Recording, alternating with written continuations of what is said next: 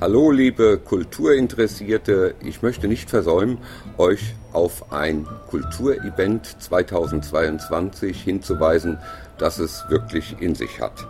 Am 24.04.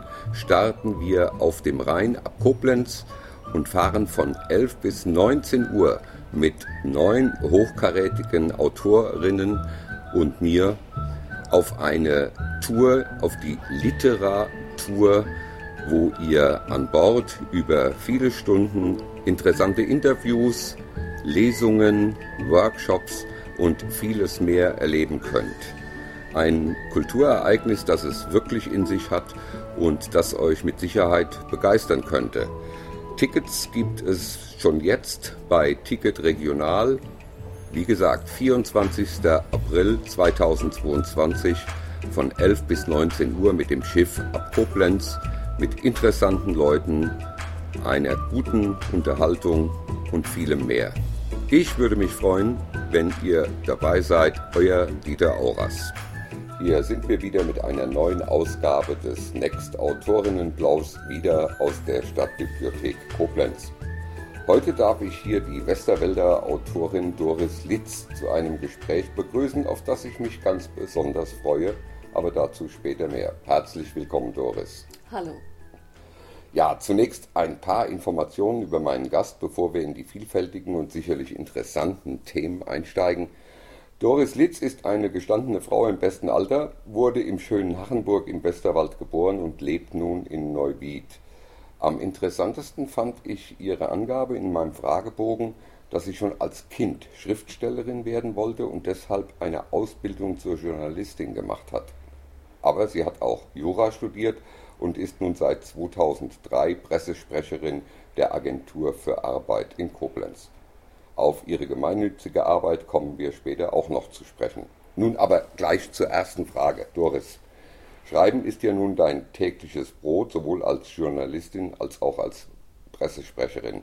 Aber wie kam es dann überhaupt dazu, dass du begonnen hast, Romane zu schreiben? Und wie bist du gestartet? Also es ist tatsächlich so, ähm, dass ich irgendwann mal vor dem Abi da in meinem Zimmer saß und äh, überlegt habe, was willst du denn beruflich eigentlich so gerne machen? Äh, für das Psychologiestudium fehlte mir der NC.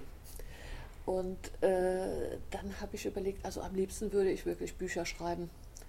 Und ähm, bin dann, also es war für mich auch ein ganz naheliegender Gedanke zu sagen, wie kann man sich darauf vorbereiten, weil ich nicht das Gefühl hatte, mit ähm, 18 oder 19 was zu sagen zu haben, dass ich dachte, Journalismus wäre eigentlich äh, eine gute Vorbereitung. Und ähm, bin dann auch zu einer Zeitung gegangen, kurz vorm Abi. Das war in der Zeit allerdings noch Anfang der 80er Jahre, als es so gut wie überhaupt gar keine äh, Studiengänge zum Thema Journalismus gab. Ähm, da hat man irgendwas studiert und das haben die zu mir auch gesagt, studieren Sie erstmal was, Sie sind zu jung, also nur mit Abi, man braucht ein bisschen Lebenserfahrung, man braucht vielleicht irgendeine Fachlichkeit, studieren Sie was, äh, ist auch egal was und ähm, muss auch nicht zu Ende sein. Also das ist damals so der typische Werdegang eines Journalisten gewesen. Und ähm, ja, dann habe ich halt überlegt, dann studiere ich mal irgendwas. Ne? Und habe mal mit Philosophie angefangen, war auf der Schule mein Lieblingsfach. Und äh, hat sich aber an der Uni Köln dann nicht so ganz äh, prickelnd herausgestellt. Mein Lehrer hat mir später mal gesagt, ich hätte dafür nach Bonn gehen müssen. Gut, ich bin in Jura-Vorlesungen reingerutscht und habe dann Jura studiert, habe aber tatsächlich immer weiter ähm, nebenbei für die Rheinzeitung damals hier schon gearbeitet, weil meine Familie im Westerwald in Hachenburg lebte. Und ähm, war halt irgendwann an dem Punkt, wo ich mich entscheiden musste, Jura oder Journalismus und die Entscheidung war eigentlich auch nicht schwer. Und äh, ja, und ähm, irgendwann so mit Mitte 40, dann, bis dahin habe ich immer gedacht, ich müsste noch Lebenserfahrung sammeln, aber dann kam doch irgendwann der Punkt, wo ich gedacht habe, so jetzt muss man langsam mal anfangen. Also man kann ja auch Träume so, die man hat, immer weiter vor sich herschieben. Mhm. Und äh, irgendwann merkt man, dass es vielleicht doch ein bisschen zu spät ist oder einen hat die Energie komplett äh, verlassen. Und ähm, es war dann wirklich so mit Mitte 40, dass ich ähm, in einem Urlaub in Schweden angefangen habe. Schweden ist ja sehr ruhig, kann man gut Romane schreiben. Da habe ich also angefangen und ähm, sollte auch ein Proberoman werden. Mhm. Und äh, dummerweise hat der nachher 800 Seiten gehabt und es hat entsprechend lange gedauert, den im Urlaub ähm, fertig zu kriegen. Und in jedem Urlaub muss man ja auch die 400 Seiten oder 500 Seiten, die man schon geschrieben hat, erstmal lesen. Weshalb ich dann wirklich dazu gekommen bin, dass es nicht sinnvoll ist, mit so langen Geschichten, mit so weitschweifigen Geschichten anzufangen. Mhm. Und was hat dich dann bewogen, tatsächlich äh, den, den, ersten Roman äh, zu schreiben? Wie, wie, wie ging das, dass du dort den Einstieg gefunden hast? Du hattest die Idee und hast dann angefangen zu schreiben. Also ich glaube ja immer, ähm, dass man, oder sagen wir so, es hat sich ja so bestätigt in meinem Leben, äh, dass man schon so Erfahrungen sammeln muss. Und als Journalistin vor allen Dingen, das lernt man auch, ja, dass so in Alltäglichkeiten ja auch irgendwo was Besonderes zu sehen. Und ähm, das ist tatsächlich so was, ähm, dass ich auch durch die Welt gehen kann und, und habe einen ganz kleinen Impuls und sage, da kann man auch, je nachdem, was man so in die Figuren rein interpretiert, ja auch eine Wahnsinnsgeschichte draus machen. Und ähm, wenn wir jetzt über meinen Proberoman sprechen, der nicht veröffentlicht ist, ähm, dann ist es so, dass ich mich damals sehr intensiv mit dem Thema Trennung Scheidung ähm, äh, befasst habe und auch mit den verschiedenen Positionen, äh, die äh, Leute da haben können als neue Frau, als erste Frau, als Ex-Mann und, äh, und so weiter und Kinder. Und ähm, das ist so ein Ausgangspunkt tatsächlich äh, für meinen ersten Proberoman gewesen. Mhm ähm, der allerdings auf zwei Zeitebenen spielt. Das war auch das Problem. Es gibt eine Fantasy-Ebene da drin und eine reale Ebene. Und letztendlich musste ich zwei Geschichten erzählen und das hat halt entsprechend lange gedauert. Äh, zu den Krimis bin ich dann allerdings gekommen, weil ich irgendwann angefangen habe, Krimis zu lesen. Ah, da und, sind wir ähm, genau dabei. Ja, da ich viele Jahre ja äh, immer nur im Urlaub so hobbymäßig an meinem Roman gearbeitet habe und den am Ende wirklich nur noch fertig kriegen wollte. Ne? Mhm. Weil ich dachte, meine Güte, ich war schon so bei Seite 760 oder so. Wenn du den jetzt nicht fertig schreibst, schreibst du nie ein Buch fertig. Mhm. Ne? Und ähm, dann habe ich aber, als ich es dann endlich fertig hatte, gesagt, also nein, also so ein Wahnsinnswerk, wenigstens nicht solange ich noch Tierschutz mache und arbeiten gehe, mhm. das geht überhaupt gar nicht. Und ähm, ich habe damals viele Krimis gelesen. Ähm, mein Mann hat damals angefangen, ähm, ein Krimi zu schreiben. Und eigentlich wollte ich dem eine äh, Idee vorstellen. Wir sind da so durch den Wald spaziert und jemand fuhr unter, hinter uns her und ich sagte, das wäre doch eine Wahnsinnsgeschichte für ein Krimi. Oh, ja, hm. wir sind nicht so drauf abgefahren. Ich habe dann gesagt, okay, schreibe ich selbst. Und das war wirklich der erste Krimi, den ich dann auch veröffentlicht habe. Wann ist der erschienen und wie, wie hieß er und um was ging es genau? Ja, also bei mir hatte der ja den poetischen Titel äh, äh, Die tanzenden Steine, weil der am Steintanz in Beutin spielt. Ähm, der, der Verlag, der den dann veröffentlicht hat, fand aber, dass das zwar ein schöner Titel ist, aber irgendwie nicht an Krimi erinnert und hat die Spur der Rache daraus gemacht. Finde ich immer noch ein bisschen schade, aber es ist natürlich klar, Spur der Rache denkt man schon eher an Krimi. Ja. Und ähm, erschienen ist er, muss ich jetzt sagen, dummerweise im Mai 20, also wirklich so ganz am Anfang der Corona. Und ähm, kurioserweise ist mein zweiter Krimi im November 20 erschienen, also in der zweiten Corona-Welle voll mit drin. Und ähm, es war ein super Glück, dass ich zwei Verlage gefunden habe und in einem Jahr ähm, so als, als Neueinsteiger ja. in dieses Geschäft zwei Krimis veröffentlicht habe, einen sogar bei einem großen Verlag. Aber richtig Pech war es jetzt wirklich, dass es zweimal auch nicht in den Corona-Sommer gefallen ist, wo man ja noch irgendwas machen konnte, sondern dass es zweimal wirklich absolut in den Lockdown mhm. gefallen ist. Ja, sicherlich ein Problem. Äh, dein erster Krimi ist alleinstehend, Spur der Rache, aber der zweite ist dann der Auftakt einer Serie um die Koblenzer Oberstaatsanwältin Lina St. George. Erzähl uns mal ein bisschen über sie. Ähm, ja, also es ist so, ähm, ich hatte zwei Verlage, die sich für den ersten Krimi ähm, äh, interessiert haben und der größere, äh, Bastei Lübbe, die E-Book-Sparte, äh, hat der Lektor mich eingeladen nach Köln. Ich bin da hingefahren, der hat gesagt, ja, hm, aber noch lieber wäre es mir, sie würden mir was Neues schreiben. Das war zwei Tage vor meinem Urlaub im September und ich dachte, oh, was Neues schreiben. Ich war ja auch völlig gefangen in meinen Figuren meines ersten mhm. Romans und ich wollte das auch gerne äh, fortführen. Und äh, dann habe ich gedacht, okay, hast ja eh jetzt Urlaub, fährst mal los und schreibst was Neues. Und ähm, den, äh, also es gibt so mehrere Impulse. Ich komme aus Hachenburg, ich musste als Kind da weg, also ich musste als Kind da weg. Meine ganze Kindheit wollte ich eigentlich nur zurück nach Hachenburg. Äh, war auch mal kurz zurück in Hachenburg, und, aber das Leben hat mich dann, Leben und Arbeit haben mich dann doch woanders hingebracht, nicht so weit weg, Gott sei Dank. Aber ich habe es nie geschafft, nach Hachenburg zurückzukommen. Und deshalb war es relativ schnell ähm, beschlossen, dass meine Hauptfigur zurückkommt nach Hachenburg. Also das ist ja Schöne am Schreiben. Ja. Man kann ja auch äh, mit seinen Figuren Dinge machen, die man selber jetzt vielleicht nicht so umsetzen kann. Also das war relativ schnell klar. Der Name war relativ schnell klar, ähm, weil äh, meine Oma, die ja auch diese, diesen Westerwälder Dialekt gesprochen haben, logisch, ne? kam aus Alpenrot, hatte meiste Zeit ihres Lebens in Hachenburg gelebt, und die hat immer, also man hat ja da so bestimmte alteingesessene Familien und äh, die hat wirklich immer von Seenschorsch gesprochen. Seenschorsch, ja. Und es war mir wirklich erst ein paar Jahre bevor, ähm, äh, bevor ich diesen Roman geschrieben habe, klar geworden, von wem die da eigentlich immer im Dialekt gesprochen hat. Ja, es gibt sogar eine Apotheke in Hachenburg äh, da steht noch dieser alte Name drüber, Saint-Georges im Französischen, äh, weil äh, das ein ganz berühmter Kaufmann Anfang des 20. Jahrhunderts gewesen ist. Äh, also der hatte schon einige Prominenz, da war was Besonderes in Hachenburg. Und die, die Westerwälder haben aber den Seenschorsch da draus gemacht. Ne? Und äh, deshalb war es für mich auch relativ schnell klar, den Namen zu äh, nehmen. Und ähm, ja, alles andere, ich meine, es muss ja auch ein Krimi werden. Äh, alles andere hat sich dann eigentlich so ergeben. Ja, sie ist eine sehr starke Frau. Ich habe den Roman ja gelesen, Blutzeit, respektive gehört. Ähm, hat mir sehr, sehr gut gefallen. Sie ist eine starke Frau, das auf jeden Fall. Aber ich habe mir dann auch die Frage gestellt, da ich ja deine Vita ein bisschen gekannt habe, äh, warum ausgerechnet Thriller?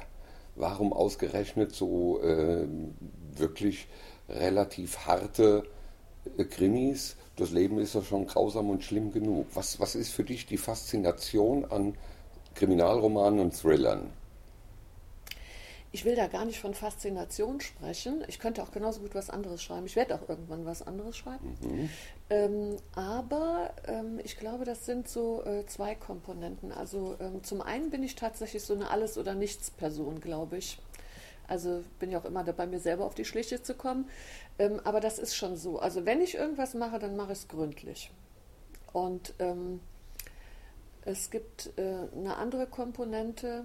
Also es gibt so ein, ein Motto in meinem Leben, das eigentlich ein Zitat ist von Aldous Huxley.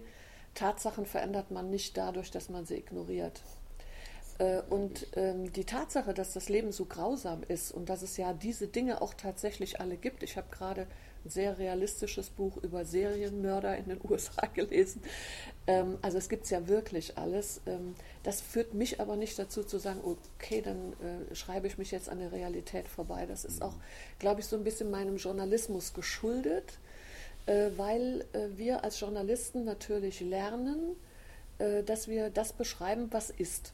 Ne? Wir schreiben ja keine Fantasiegeschichten, also wir schreiben, beschreiben Realität. Man ne? hofft es zumindest. Und, ja, ja, äh, möglichst plastisch auch. Also ich gehöre auch zu den Leuten, die ähm, auch im Journalismus ist man ja als Frau sowieso auf die sozialen Themen. Da kommt jemand mit einer schweren Krankheit oder irgendeinem ungewöhnlichen Schicksal und alle Männer sagen, oh, da könntest du ja mal hingehen. Ne? Und ähm, also man ist ja auch dann ganz dicht auch an, an schwierigen Gefühlen dran, mhm. auch im Journalismus und äh, man versucht die auch ähm, darzustellen. Und ähm, von daher war das für mich eigentlich überhaupt gar keine Frage. Also äh, wenn ich sowas schreibe, dann beschreibe ich es auch äh, wirklich so, wie es mhm. ist. Ich räume aber ein, auch nach der einen oder anderen Reaktion ähm, auf dieses Buch, äh, dass es meiner Meinung nach wirklich auch so ein, für mich selber auch so ein Austesten ist. Ne? Wenn ich schreibe, identifiziere ich mich nicht mit den Opfern. Ich versuche das wirklich von oben zu sehen und es auch äh, sehr plastisch darzustellen. Ähm, ich glaube aber, dass zum Beispiel der zweite Teil, der jetzt gerade erschienen ist, immer noch brutal ist, aber äh, nicht mehr in, äh, so sehr in die Details geht mhm. wie, erst, wie das erste Buch. Und das hat was äh, mit dem Austesten von Grenzen, glaube ich, zu tun. Also meine eigenen, aber auch die meiner Leser. Ich möchte mh, das Authentische nicht aufgeben äh, in mhm. meiner Beschreibung, wenn ich einen Schri äh, Thriller schreibe. Aber mh, ich lerne einfach äh, glaube ich, so ein Stück weit ähm, das aus der Sicht der Leser dann einfach auch zu sehen mhm. und, und äh, zu verstehen, äh, wann die das jetzt auch verstanden haben und man nicht noch einen draufsetzen muss, indem man es vielleicht noch plastischer schildert. Ja. Also was mich sehr beeindruckt hat und ich unterstelle einfach mal, dass das deine journalistische Ausbildung ist, das war die sehr, sehr gute Recherche. Also ich habe bisher selten, selten, wenn überhaupt, einen Roman gelesen, in dem die, die Fakten so gut recherchiert waren. Das bemängle ich ja bei vielen Romanen, das Verhältnis Polizei zur Staatsanwaltschaft, die Begrifflichkeiten. Äh, die Romane sind unterhaltsam, aber vieles stimmt einfach so nicht. Und das war hier überhaupt nicht gegeben. Das war alles so nah an der Realität, wie das Leben von Polizeibeamten, von Staatsanwalten und Staatsanwältinnen so sich darstellt, welche Rechte und welche Pflichten da sind, das hat mich schon schwer beeindruckt. Und da muss ich sagen, kommt dir sicherlich der Journalismus sehr zugute, die Recherche, die ja von vielen so vernachlässigt wird. Also kommt mir sicher zugute, vielleicht auch, weil ich in der Zeit und bei einem Ausbilder äh, die Ausbildung gemacht habe, früherer Chefredakteur von der Rheinzeitung, der Horst Schilling, der auf so Sachen noch unglaublich viel Wert gelegt hat. Mhm. Ne? Also wir haben sogar mal ein Ethikseminar äh, besucht als Volontäre. Ja. Ähm, kommt mir vielleicht so ein bisschen auch mein Jurastudium aber auch zugute, mhm. äh, weil es doch dieses juristische Denken auch einfach, ähm, also nicht, dass ich das gerne gemacht habe, aber gut, in sechs Jahren Studium lernt man natürlich schon, wie Juristen denken. Mhm. Ne? Es kommt mir auch zugute, ähm, dass ich tatsächlich früher in meinem Bekanntenkreis sehr viele Polizisten hatte. Mhm. Also auch vielleicht so ein bisschen diese inneren Zweifel kenne, die ja. dann auch durchaus da sind. Und äh, wie sehr es einen auch belastet, eigentlich ständig nur mit den negativen Seiten des Lebens konfrontiert zu sein. Ähm, es kommt mir die Fantasie zugute, die sicherlich auch durch den Journalismus geschult ist. Und was die Recherche betrifft, ich bin ja Tageszeitungsjournalistin. Mhm. Äh, und was wir lernen müssen, also alles ist interessant, was morgen in der Zeitung steht. Ne? Und ähm, wenn das aber dann abgedruckt war, ist es ja auch nicht mehr interessant. Also es ist, man springt sehr tief in etwas rein mhm. und springt dann wieder raus. Also ich, für mich war es schon immer wichtig, äh, wie ich das eben auch gesagt habe mit dem Thema Trennung, Scheidung, dass ich auch so ein paar Themen habe, an denen ich dranbleiben kann, zu denen ich immer wieder ja. arbeite, wo ich dann einfach auch weiß, dass ich dann fachlichen Hintergrund irgendwann gewinne. Ja aber im Grunde genommen lernen wir ja sehr schnell zu recherchieren und sehr schnell zu unterscheiden, was wesentlich ist und was überflüssig ist, mhm. weil wir ja jeden Abend eine Zeitung fertig haben müssen. Ja. Es ist ja nicht wie in einem anderen Job, ähm, dass man nach Hause geht äh, und sagt, okay, das hast du jetzt alles heute nicht geschafft, das kannst du ja dann morgen machen oder übermorgen ja. oder nächste Woche. Ähm, so Themen gibt es auch mal, aber in der Regel muss man abends fertig sein und vorher geht man einfach nicht. Ja. Und äh, klar, das sind natürlich Dinge, die mich jetzt, was die Recherche betrifft, auch geprägt haben. Also möglichst genau hinzugucken, aber trotzdem äh, sehr schnell an Informationen ranzukommen. Ja. Es ist erstaunlich, muss ich immer wieder feststellen, wie viele Leute sich so schwer mit der Recherche tun wo es heute so gute Hilfsmittel für die Recherche gibt und trotzdem ähm, fällt es ihnen schwer und sie fragen dann lieber einen, von dem sie meinen, der sich auskennt das ist äh, manchmal ein bisschen erschreckend. Und dabei halte ich Recherche für eines der wichtigsten Themen für jeden Schriftsteller, egal welches Genre er schreibt. Aber ja. Also äh, das äh, glaube ich auch, weil ich habe bei meiner Recherche gedacht, meine Güte, Gott sei Dank, dass das Internet gibt. Da ja. kann man ja wirklich die kuriosesten Sachen finden. Und ähm, natürlich, aber ich glaube, es ist auch für jemanden, der es nicht gewohnt ist, ähm, sehr, sehr schwierig äh, zu recherchieren, weil gerade im Internet stößt man ja natürlich auch auf sehr, sehr unterschiedliche Informationen. Die passen ja auch dann nicht zusammen. Ne? Oh ja. Und ähm, ich denke, diese Kreuzrecherche, dass man einfach mal sagt, okay, jetzt gibt es hier drei Möglichkeiten, welche davon ist die richtige? Mhm. Ne? Und dann auf die Idee zu kommen, wo oder bei wem oder auf welcher Internetseite man das am besten mal abchecken könnte. Mhm, ja. Also es gibt ja immer auch eine Realität, ja. Ja. Also du hast das eben gesagt mit den, äh, mit den äh, Polizisten und dem Verhältnis zueinander. Ja. Gut, Verhältnis zueinander muss man jetzt vielleicht wirklich mal gehört haben. Mhm. Ähm, aber Dienstränge oder so, ähm, das eine ist, dass man da äh, die Theorie sich aneignen kann im Internet, aber ich kann ja auch einfach auf die Seite vom Präsidium gucken Mhm. Ganz und genau. mir jemanden raussuchen, der die Abteilung leitet und gucken, was für einen Titel der hat. Ja. Ja. Und im Zweifelsfall frage ich vielleicht noch jemanden von meinen Ja. alten Freunden. Ne? Ja. Aber dann äh, ist es vielleicht auch nicht immer so, wie ich es beschrieben habe. Es ist mal wenigstens nicht so ganz weit von der Realität. Ja, ja. Das ist immer wieder erstaunlich. Aber solange man auch noch jemanden kennt, der es vielleicht weiß, ist ja immer noch ein ganz guter Weg, mal zu fragen. Besser zu fragen, als einfach irgendwas zu schreiben, was ich leider Gottes viel zu oft eben auch erlebe. Aber nochmal zurück auf deinen Roman Blutzeit. Mir fällt da noch was anderes ein. Ich habe ihn gehört, er hat mir sehr, sehr gut gefallen. Er ist sehr hart, oft erstaunlich realistisch und teilweise auch recht blutig. Wie sind denn die Reaktionen der Leserinnen und Leser darauf und wie gehst du eventuell mit negativen Reaktionen um? Also ich bin ja alt genug, um zu wissen, äh, dass man nichts schreiben kann, was allen Leuten gefällt. Also negative Kritik gibt es natürlich auch äh, in meinem journalistischen Beruf oder bei der Pressestelle. Ne? Ähm, Also darauf ist man ja vorbereitet. Ähm, Wobei ich sagen muss, wenn man das erste Mal so eine richtig negative Kritik liest, zum ersten Mal, das ist schon, als hätte ein Wildfremder ins Gesicht geschlagen. Ne? Also Ja. das äh, habe ich auch tatsächlich so empfunden und dann liest man das immer wieder und immer wieder und immer wieder. Also diese eine Reaktion, nicht, Ja. nicht dass tausend Leute Ja. solche Kritiken schreiben und mit der Zeit merkt man, dass man sich daran gewöhnt. Und ähm, da muss ich sagen, wenn ich mich selber so betrachte, da gibt es also auch so einen klaren Unterschied zwischen meinem Intellekt, also dass ich das im Kopf wirklich auch den Abstand dazu gewinnen kann, aber ich bin auch sehr empfindlich. Ja, und ähm, das ist im ersten Moment hart. Also wenn man so glaubt, äh, es, wenn es so eine persönliche Komponente bekommt, ne? wenn es also so wirklich bösartig ist, dass man so das Gefühl hat, boah, da arbeitet jemand aber jetzt wirklich noch so richtig was ab. Ja. Ja.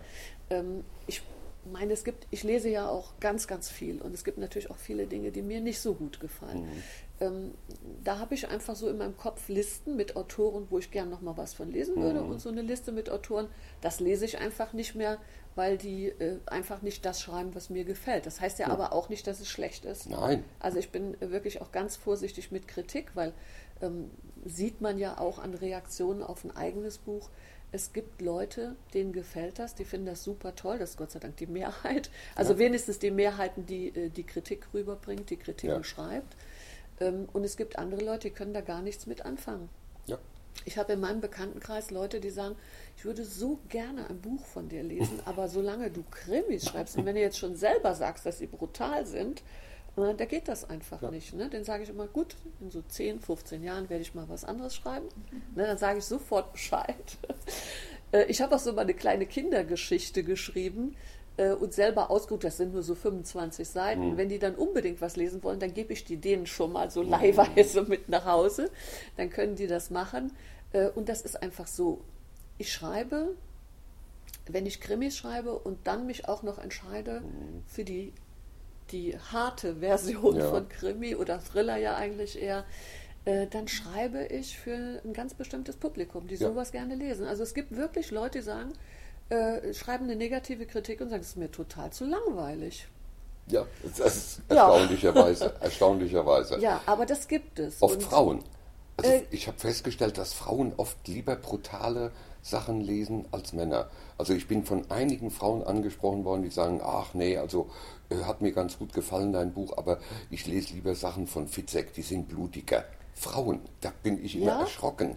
Ja, und ähm, da, auf der anderen Seite ist es bei mir ja so, äh, wie immer in meinem Leben, weil das einfach so eine wichtige Komponente meines Lebens ist, spielen Beziehungen für mich ja auch eine große Rolle. Ne? Das finde ich vielleicht auch frauentypisch. Frauen lesen sowas gerne. Äh, Frauen schreiben aber auch so. Also egal wie brutal der Thriller ist, ja. Mhm. Aber es gibt immer noch eine menschliche Ebene dabei. In den Beziehungen passiert ständig irgendwas. Und ähm, das ist aber auch dann wiederum äh, auch nicht jedermanns Sache. Ne? Manche Leute sagen, oh, Rosamunde Pilcher zwischendurch brauche ich jetzt gar nicht. Ne? Ja. Und äh, deshalb, das, ich meine, das ist logisch. Ne? Ich schreibe ja auch nicht für die Leute, die sagen, oh, ich kann es überhaupt nicht haben, wenn da Blut fließt. Mhm. Also ja. für die Leute muss ich ganz ehrlich sagen, schreibe ich doch meine Thriller auch nicht. Ja. Ne? Und ähm, ich kann es aber auch verstehen, wenn dann vielleicht auch so eine Veröffentlichung hier in der regionalen Zeitung ist, wo man hört, oh, da spielt was in Koblenz und das ist eine regionale Schriftstellerin, ich lese das mal und dann kaufe ich das, ohne dass ich mich damit auseinandergesetzt habe, was ist das jetzt hier eigentlich genau für ein Genre. Und dass dann auch Leute schockiert sind, ja.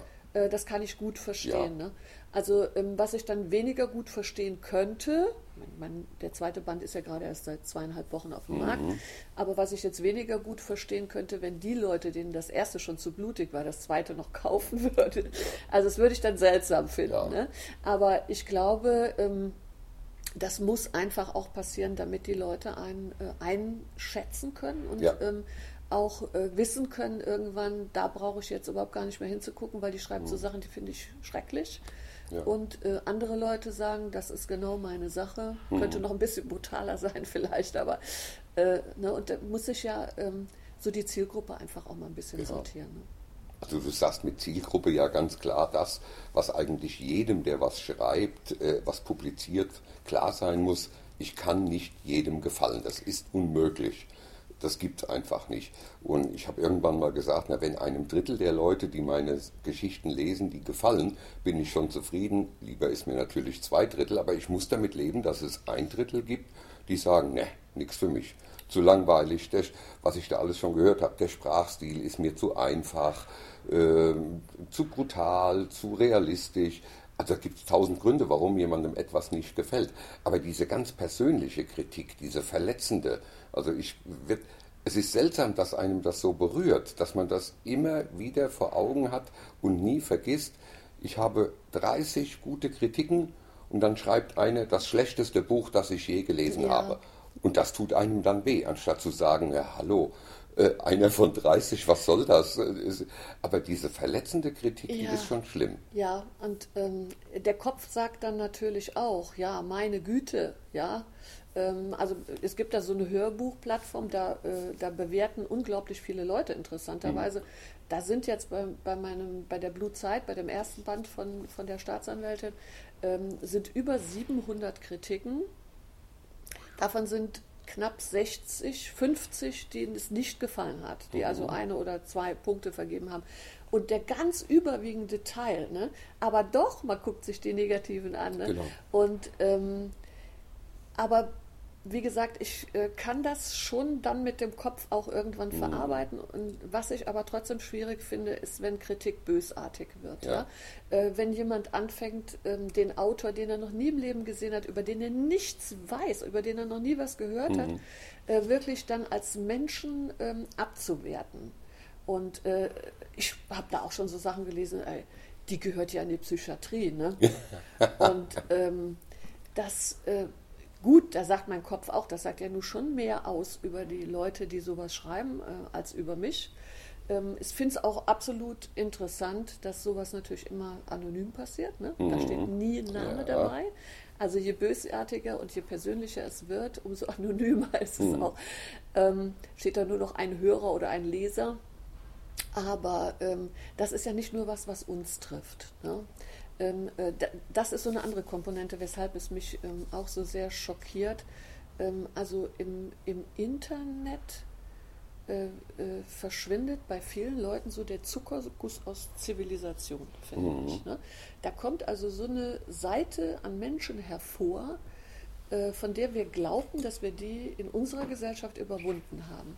Und ähm, aber auch das ist Realität. Ja. ja? Und ähm, auch deshalb finde ich, dass auch deshalb sind meine Romane eigentlich ziemlich realistisch. Also wenn man mal so sieht, was auf der Welt passiert oder äh, wir können ja mal die Balkankriege nehmen oder mhm. so, ne? Wie schnell Menschen, die gerade noch ganz zivilisiert miteinander gelebt haben, äh, dazu in der Lage waren, bestialischste Dinge zu tun. äh, davon sind wir nicht weit entfernt. Und ähm, ich finde, es blitzt auch immer häufiger so auf. Also von daher kann ich mit dem Kopf diese Kritik gut verarbeiten. Verletzend finde ich sie schon und erschütternd finde ich sie, weil sie was über unsere Zeit und unsere Gesellschaft aussagt. Ja. Ich kann dir nur absolut recht geben. Aber jetzt zum schöneren Thema. Wir hatten es ja am Anfang kurz angerissen, dass du auch gemeinnützige Arbeit leistest. Äh, da möchte ich jetzt mal drauf eingehen. Du bist im Vorstand der Katzenhilfe Neuwied und mich würde interessieren, was ihr da so macht. Also äh, die Katzenhilfe heißt Katzenhilfe und nicht Tierschutzverein, weil mhm. sie halt wirklich nur Katzen aufnimmt. Ähm, ich bin noch mal ein paar Jahre im Vorstand des Tierschutzvereins gewesen. Die leiten das, also die tragen das Tierheim in Neuwied. Ähm, der Unterschied für den Verein ist, dass unsere Arbeit in An- und Abführung einfacher ist. Mhm. Äh, weil man braucht natürlich für, für, wenn man Hunde hat, das ist die aufwendigste äh, Art, äh, Tiere zu versorgen, das geht auch gar nicht ohne festangestelltes Personal. Und dann steht man da als gemeinnütziger Verein, der in der Regel ganz überwiegend auf äh, Spenden und Mitgliedsbeiträge angewiesen ist ähm, und trägt Personalverantwortung. Und auch die Organisation, wenn man ein Kleintierhaus hat, ein Katzenhaus hat und ein Hundehaus hat, äh, braucht man viele Leute und die Organisation ist schwierig, weil die ehrenamtlichen Vorstände in der Regel ja auch alle noch einen anderen Job haben. So ist es mhm. bei uns auch. Ähm, es ist bei uns für die Katzenhilfe, wo wir nur Katzen aufnehmen, relativ einfacher. Es ist aber auch schwer. Weil es ist immer schwer, einen Betrieb zu führen. Es ist ja nicht so ein Ehrenamt, wo man sagen kann, jo, weißt du, wenn das jetzt dieses Wochenende mal ausfällt, fällt das dieses Wochenende mal aus. Hm. Wir haben lebendige Tiere da.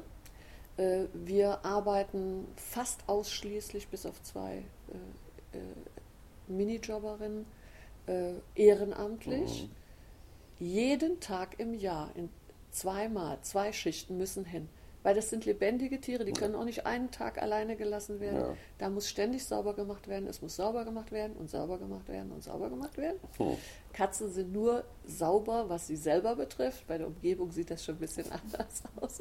Nein, es, ähm, also wir müssen einfach, ob Weihnachten ist, ob, ob Pandemie ist, ja, es ist völlig egal.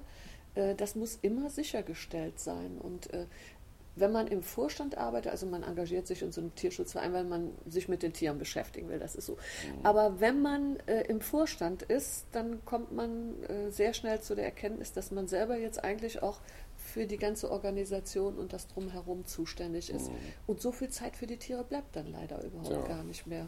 Ne? Wie viele Katzen habt ihr da im im Schnitt? Ganz schwer zu sagen. Also wir haben eine Hauptpflegestelle, wir sind auch im letzten Herbst umgezogen, was auch äh, eine Wahnsinnsherausforderung ist. Da musste noch umgebaut werden und das alles, wenn man mhm. eigentlich noch einen Job hat und nebenbei noch ähm, Romane schreibt. nicht so einfach. Und natürlich die normale Arbeit ja auch weiterläuft. Also wir sind im laufenden Betrieb umgezogen und haben umgebaut und ähm, wir haben aber auch noch viele Einzelpflegestellen. Ne? Wir hatten zum Beispiel im Jahr 2019, da gab es so eine Katzenschwemme. Also wir haben normalerweise jedes Jahr so zwischen Mai und Oktober so um die 100 Katzenbabys, die wir bei uns aufnehmen, die bei uns durchlaufen und dann vermittelt werden. Und nochmal so etwa so viele erwachsene Tiere. Und ähm, im Jahr 2019 waren es 200 Babys. Warum auch immer. Das war ein gutes Katzenjahr schlechtes Tierschützer, ja. ja.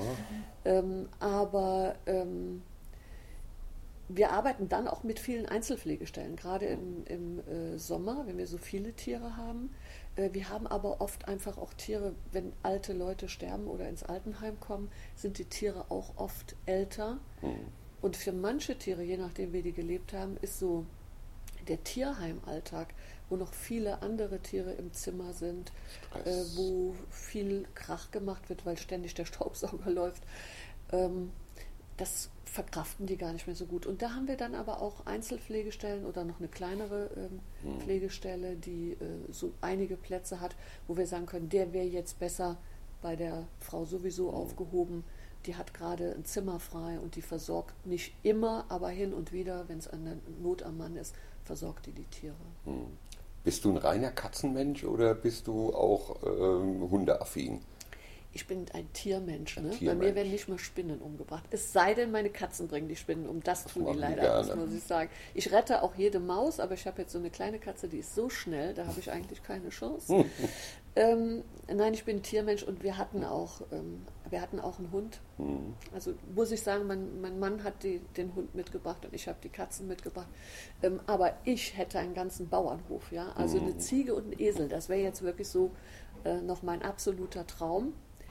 Und ähm, nee, ich bin absoluter äh, Tiermensch, aber ich verstehe Katzen einfach am besten. Ja? Und ähm, also sowieso, glaube ich, von Natur aus verstehe ich Katzen am besten. Und ähm, wenn man sich dann auch noch lange Jahre damit beschäftigt hat und ähm, ich habe jetzt auch so ein absolutes Fable für unsere Wildlinge äh, entwickelt. Das sind die Katzen, die so mit drei Monaten zu uns kommen und noch nie Kontakt zu Menschen hatten. Die brauchen teilweise Jahre, Jahre, um überhaupt jemanden auf Armlänge an sich ranzulassen. Also die sitzen so im Durchschnitt anderthalb bis zwei Jahre bei uns. Ähm, die machen uns natürlich auch die Pflegestellen voll, aber auf der anderen Seite sind die untereinander unglaublich äh, sozial.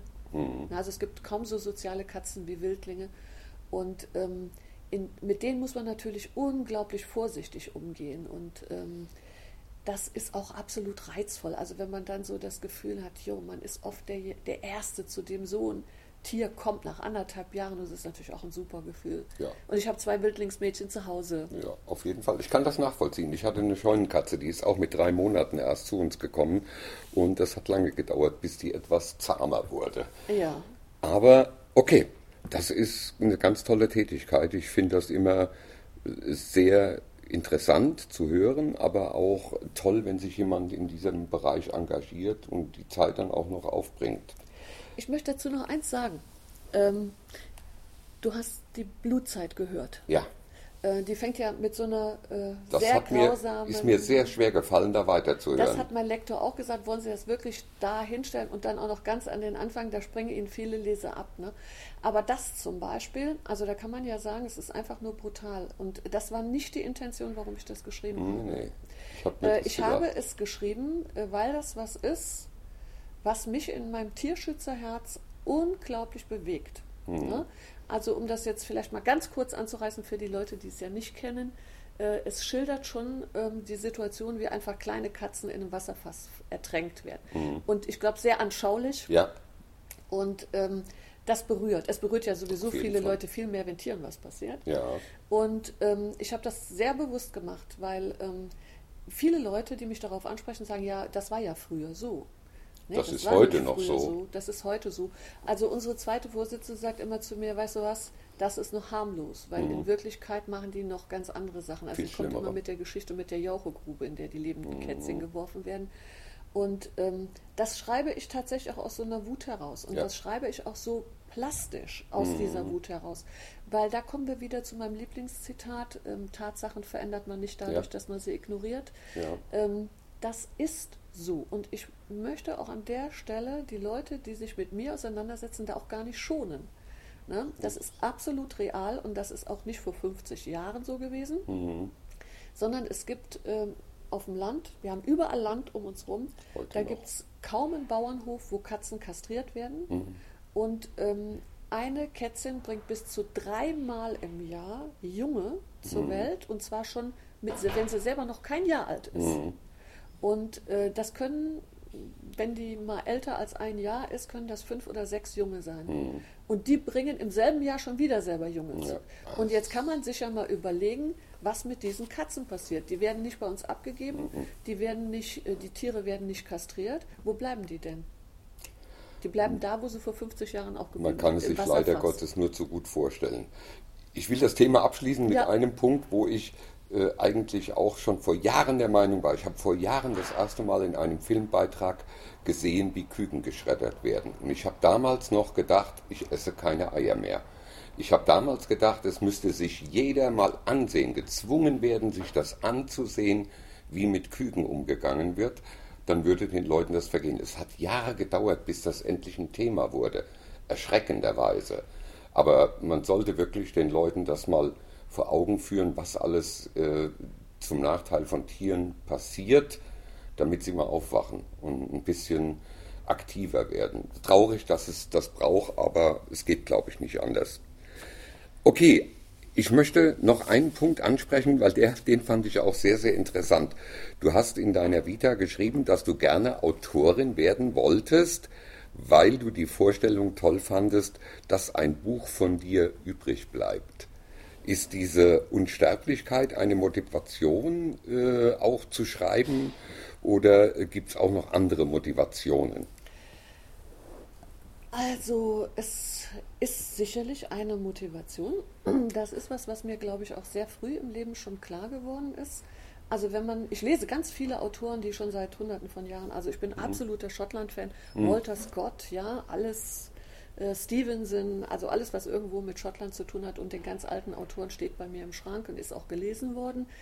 Und äh, das ist ja schon faszinierend. Ne? Das ist jemand, der äh, 200, 300 Jahre vor dir äh, gelebt hat und du liest sein Buch. Ne? Ja. Also ähm, das finde ich absolut toll. Wenn man sich ein bisschen für Geschichte interessiert, dann weiß man das sowieso. Über die Kelten, für die eigentlich mein Herz schlägt, weiß man nichts, weil die alles nur äh, äh, mündlich überliefert haben. Es ist weg. Hm. Und ähm, die Römer, die alles erobert haben, äh, die würden wir heute vielleicht gar nicht so mögen, aber wir bewundern die, weil die alles aufgeschrieben haben. Mhm. Und ähm, das wird einem ja doch relativ schnell klar. Und ähm, dieses Vergessenwerden und wie schnell das passieren kann, ähm, das gibt es auch so eine ganz persönliche Komponente. Meine Urgroßmutter ist sehr, sehr früh gestorben äh, an irgendeiner Epidemie in, in Lothringen, ähm, kurz vor dem Ersten Weltkrieg. Mein Urgroßvater musste dann weg, hat ein uneheliches Kind seiner Frau zurückgelassen und hat seine beiden Söhne mit in den Westerwald genommen und hat nie über seine Frau oder diese Stiefschwester gesprochen. Und mein Opa hat nie gefragt. Und äh, wir wüssten das alles überhaupt gar nicht, wenn es nicht im Fundus ein altes Bild geben würde, wo die alle drauf sind. Und zwar ein Mädchen, das nicht im Stammbuch steht. Und äh, es ist interessanterweise, es gab so eine ganze Wanderbewegung von Bergleuten, die vom Westerwald nach Lothringen gegangen sind früher. Und es war einfacher, durch Alpenrot zu gehen und irgendjemanden zu treffen, der gesagt hat, die Frau Schumacher, die war damals mit in Lothringen, die kannte deine Urgroßmutter. Na, also die Leute um uns herum haben mehr über diese Frau geredet und gewusst als unsere Familie. Also ich bin sowieso dann relativ spät, ich war ja auch sehr weit, zeitlich sehr weit von mir weg, sehr spät drauf gekommen. Da war es auch eigentlich fast zu spät, da noch was rauszufinden. Und ähm, das berührt mich schon. Also dieses Vergessenwerden berührt mich. Also dass, mhm. dass es schon bei den eigenen Kindern anfangen ja. kann. Ja. Ja. Ne? Deshalb ist das zum Beispiel ein historisches, eines meiner großen historischen Projekte. Ein historisches also ich Roman. möchte tatsächlich diese Urgroßmutter aus dem Vergessenwerden herausführen. Ja. Ne? Das ist eine ganz starke Motivation. Finde ich toll. Das ist etwas, die Vergangenheit noch mal ein bisschen wiederzubeleben, ist auch ein, ein hehres Ziel und glaube ich sehr, sehr wichtig in der heutigen Zeit, weil sie doch viel zu schnell vergessen wird. Und ich bin immer wieder erstaunt und erschrocken, wenn mich jüngere Leute äh, darauf ansprechen und sagen, im Roman, in dem ich Rückblicke in die Nazi-Zeit habe, äh, das hätten sie alles gar nicht so gewusst. Das wäre so interessant gewesen, das mal zu lesen. Dann denke ich immer, was lernt ihr in der Schule? Äh, wie groß ist das Interesse an unserer eigenen, noch gar nicht so langen äh, Geschichte. Das ist erstaunlich. Aber es ist, zeigt eben auch, dass wir mit, mit Belletristik auch Botschaften rüberbringen ja, können. Und Interesse wecken können. Interesse wecken können. Auch sich für wirkliche Zeiten. historische ja, Dinge ja, zu interessieren. Du hast jetzt viel Erfahrung mit dem Schreiben. Das ist ja im Prinzip dein Beruf schon immer gewesen. Du hast es gelernt. Ähm, hast du denn irgendwelche Schreibroutinen, wenn du einen Roman schreibst? Gibt es da gewisse Regeln, dass du zu bestimmten Zeiten an bestimmten Orten oder schreibst du, wie es kommt? Ähm, ja und nein. Also ähm, ich habe zum Beispiel so einen, so Mini-Laptop, den ich immer gut mit in Urlaub nehmen kann, weil Urlaub ja immer noch meine bevorzugte Zeit ist zu schreiben. Einfach deshalb, weil ich nicht von anderen Dingen abgelenkt werden muss. Es muss jetzt kein Katzenporträt geschrieben werden. Mhm. Äh, ich bin nicht im Kopf schon bei dem Artikel, den ich morgen auf der Arbeit machen muss. Also ich muss den Kopf einfach ein bisschen frei haben. Ähm, aber ich kann im Wohnzimmer oder auch in der Ferienwohnung mit meinem Mini-Laptop sitzen und an meinem Roman schreiben, während mein Mann fernsieht oder mit jemandem telefoniert oder so. Das äh, stört mich erstaunlicherweise nicht so sehr. Ne? Ähm, aber ich muss tatsächlich an diesem, ähm, an diesem Gerät sitzen, also an meinem äh, Rechner, mit dem ich die Katzenporträts schreibe, meine Mails beantworte oder so da wäre mir irgendwie schon in diesem Gerät zu viel Ablenkung drin. Mhm. Ne? Ja. Ähm, also von daher ist es schon äh, eine gewisse ähm, Routine, die da reingehört, aber vor allen Dingen muss ich den Kopf frei haben. Also ich kann jetzt nicht äh, den ganzen Tag auf der Arbeit gewesen sein ähm, oder morgens schon mal bei der Katzenhilfe und setze mich dann für ein oder zwei Stunden hin und ähm, schreibe. Also es geht auch, wenn es sein muss. Also jetzt muss es ja manchmal sein, wenn man Abgabetermine hat, ist ja nicht so wie mhm. früher, dass man da so acht Jahre an einem Buch schreiben kann.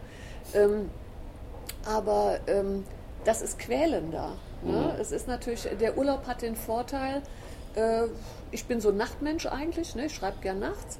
Also ich gehe dann so um drei mit meiner Geschichte und meinen Figuren schlafen und äh, wache morgens mit einer Idee, wie das da, wo ich gerade hängen geblieben bin, weitergehen könnte, auch wieder auf. Ne? Ohne dass ich mich zwischendurch großartig mit was anderem beschäftigen muss. Und dafür brauche ich schon mindestens ein Wochenende, was ich mir freigeschaufelt habe und wo nicht noch drei oder vier andere Sachen anstehen. Wie viele Stunden am Stück schreibst du dann? also wenn ich viel. im Urlaub bin, also wenn ich im Urlaub bin, dann, ähm, also mein Mann schreibt ja auch, aber wenn ich im Urlaub bin, dann gehen wir wandern. Jetzt leider ohne Hund. Äh, dann äh, gehen wir essen und dann schreiben wir. Das sind eigentlich so die, die Dinge, die wir im Urlaub machen. Und äh, das kann dann schon mal fünf, sechs, sieben Stunden am Stück sein. Und zwar jeden Tag. Das ist natürlich absolut ähm, effektiv. Das ist sehr effektiv. Also als ja. ich damals in Urlaub gefahren bin, als ich vom Bastei Lübbe die äh, Aufforderung bekommen habe, mir was Neues auszudenken, bin ich nach zwei Wochen mit 150 Seiten wieder zurückgekommen. Und da habe ich mich selber gewundert. Also das war jetzt wirklich, äh, da bin ich so richtig in Fluss reingekommen. Ja, das ist erstaunlich. Ja, aber eine tolle Leistung. Na gut, ich musste früher, kaum kommt man abends um 8 vom Stadtrat und muss ja. um 9 Uhr 90 Zeilen geschrieben haben. Und zwar genau 90, keine 89 und keine 92. Mit Überschrift und allem drum und dran. Ja. Und äh, das lernt man dann schon. Ne? Also auch unter das, Druck. Das und, gibt auch Disziplin, glaube ich. Wenn man gewohnt ist, in gewissen Formen gepresst irgendetwas abliefern zu müssen, das gibt dann schon eine erstaunliche Disziplin. Also wenn man äh, noch nicht so lange in dem Job ist, dann hat man immer Angst, wenn man vor dem Rechner sitzt, dass es nicht klappt. äh, also den Andruck zu schmeißen, ist das Allerschlimmste, was einem Journalisten passieren kann. Ne? Wenn alle Maschinen angehalten, es kostet auch richtig Geld, es gibt richtig Ärger. Und das möchte man auf gar keinen Fall. Ja. Da reden die Kollegen nach 50 Jahren noch drüber. Ne?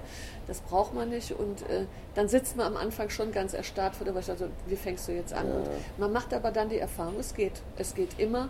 Und irgendwann vertraut man sich da einfach so sehr, dass ja. es klappt und dass es geht. Wunderbar. Jetzt hören ja auch viele Leute solche Interviews, wie wir es jetzt hier führen, äh, die sich mit dem Gedanken tragen, selbst zu schreiben. Der Gedanke ist immer sehr schnell da, ach, das würde ich auch gern mal machen. Äh, die Umsetzung ist dann doch meistens in weiter Ferne. Gibt es Tipps oder Ratschläge, die du den Menschen geben kannst, die sich mit dem Gedanken tragen, auch mal etwas, egal was, schreiben zu wollen? Hm. Also äh, ich würde da zum einen unterscheiden zwischen was schreiben wollen und was veröffentlichen wollen. Also da liegen äh, Welten dazwischen. Ne? Also schreiben kann jeder was, das ist nicht die Frage. Ähm, ich habe früher Ausbildung ähm, gemacht als Redakteurin und äh, habe im, also im Sommer immer so drei Praktikanten um mich rumsitzen gehabt oder Volontäre. Und ähm, ich habe da auch ganz viel darüber gelernt, mit welchem Anspruch manche Leute auch ans Schreiben rangehen. Und ähm, oh, ich habe auch weinende Leute neben mir sitzen gehabt, ne, wenn ich dann zu offen gewesen bin. Ähm, aber es ist so, letztendlich ist Schreiben ja auch ein Handwerk. Ja? Und äh, wie bei jedem Handwerk müssen da zusammenkommen Talent, ohne das geht es nicht. Ja? Talentfreier Schreiner kriegt auch nie ein Möbelstück hin. Ähm, es aber auch üben, denn auch jemand, der Talent hat, kriegt kein Möbelstück hin, wenn er den zweiten Tag im Betrieb ist. Und äh, ich bin immer absolut erstaunt gewesen, dass junge Leute zu mir gekommen sind, so vielleicht gerade Abi gemacht oder so, oder vorm Abi und gedacht haben, sie liefern mir ihren allerersten Text ab und ich sage, der ist aber toll, da müssen wir wirklich gar nichts mehr dran machen. Und äh, wenn ich dann gesagt habe, guck mal, das musst du ganz anders angehen oder ähm, lern doch erstmal die journalistische Sprache kennen. Also eine journalistische Sprache ist ja auch nochmal eine andere Sprache. Mhm. Und ähm, da sind manche total erschüttert gewesen. Die haben gedacht, die könnten alles. Und dann frage ich mich, wie kommt man denn da drauf? Ja. Ne, dass man noch nie irgendwas gemacht hat. Also das heißt ja nicht, dass man kein Talent hat, aber man muss ja üben. Hm. Und ähm, ich finde deshalb, ich lese zum Beispiel jeden Roman zu Ende, also auch wenn er mir nicht gefällt. Hm. Also ich habe ganz wenige, an einer Hand kannst du abzählen, die Romane, die ich nicht zu Ende ja. gelesen habe. Weil als Romanautorin bin ich auch ein Neuling. Also äh, mit meiner ganzen journalistischen Erfahrung fange ich bei, bei Romanen doch relativ weit unten wieder mhm. an. Und schon im Journalismus habe ich immer die These äh, vertreten, dass man von guten Texten genauso viel lernt wie von schlechten. Ne? Nämlich ja. in dem Moment, wo man darüber nachdenkt, warum ich das eine gut finde und warum ich das andere nicht so gut finde. Und das eine macht man dann und das andere macht man dann besser nicht. Mhm. Ne? Und leichter kann man ja nicht lernen. Also man Eigentlich kann wirklich lernen, indem man liest. Ich indem man grad, anders liest. Ich wollte gerade fragen, kann man schreiben, ohne zu lesen? Das heißt, ich. Nee, das glaube ich nicht. Und im Journalismus ja. ist es tatsächlich so, dass viele Leute ein Praktikum bei der Tageszeitung machen und noch nie ernsthaft eine ganze Seite in der Tageszeitung gelesen haben, weil sie das eigentlich zu langweilig finden. Ja, herrlich. Ja, aber es, das ist erschreckend. Ich weiß nicht, wer es gesagt hat, aber ein ganz relativ bekannt, oder ein relativ bekannter Schriftsteller hat mal gesagt, dass es erschreckend findet, dass Leute ein Buch schreiben wollen und waren noch nie in einer Buchhandlung. Ja. Oder Bibliothek. Das ist für mich auch absolut unverständlich. Ja, und das muss man einfach wissen. Also man muss es üben, man muss es lernen, man muss auch bereit sein, von, von Leuten was anzunehmen. Und es gibt ja auch Techniken und Tricks, ja, wie man ganz einfach gravierende Fehler, die es also für einen Leser wirklich schwer machen, ähm, einen, einen, Text zu lesen, wie man das vermeiden kann, indem man, man muss ja meistens den Blickwinkel ein bisschen verändern. Es geht ja nicht darum, dass ich eine Technik ernsthaft beim Schreiben lese, sondern muss es anders sehen. Mhm. Und äh, das kann man am leichtesten von, auch von Leuten lernen, äh, die sich darüber schon Gedanken gemacht haben. Ja. Und ähm, man kann viel von anderen lernen, aber ich weiß, dass es ganz viele Autoren gibt, die furchtbar ungern ins Lektorat gehen. Also keiner geht so ganz gerne ins Lektorat, ja. Aber ähm, es ist immer hilfreich. Ja. Also man kann Dinge ja auch in Frage stellen ja. und kann sagen, jo, ich habe auch schon Lektorate gehabt, die waren schmerzhaft, wo ich gesagt habe, nein, das geht oh, nicht, weil dann ist es gar nicht mehr meins. Genau. Ne? Und ähm, aber auch das hilft einem, ja, weil es stößt einen doch immer. Das sind die einzigen Leser, mit denen man noch diskutieren kann und auf deren Ratschläge man noch eingehen ja. kann. Und deshalb sollte man es wertschätzen und nicht ja. sagen, ich will keinen Lektor, weil der verändert mir ja mein ganzes Buch. Ne? Ich habe noch nie ein Lektorat erfahren, wo ich nicht an einigen Stellen sagen musste oder an vielen, da hat sie recht oder er. Ja. Äh, meistens sind es Lektorinnen, ganz selten nur ein Lektor, aber es sind immer wieder Sachen dabei, wo man zugeben muss, stimmt, ja, da habe ich mich verloren, da habe ich überbeschrieben, zu viel gemacht oder zu wenig. Nein. Also auf die Ratschläge von etwas erfahreneren Leuten unbedingt hören. Und wenn man dann äh, veröffentlichen will, dann muss man wirklich sagen, dass man meiner Meinung nach auch unglaublich viel Geduld braucht. Ne?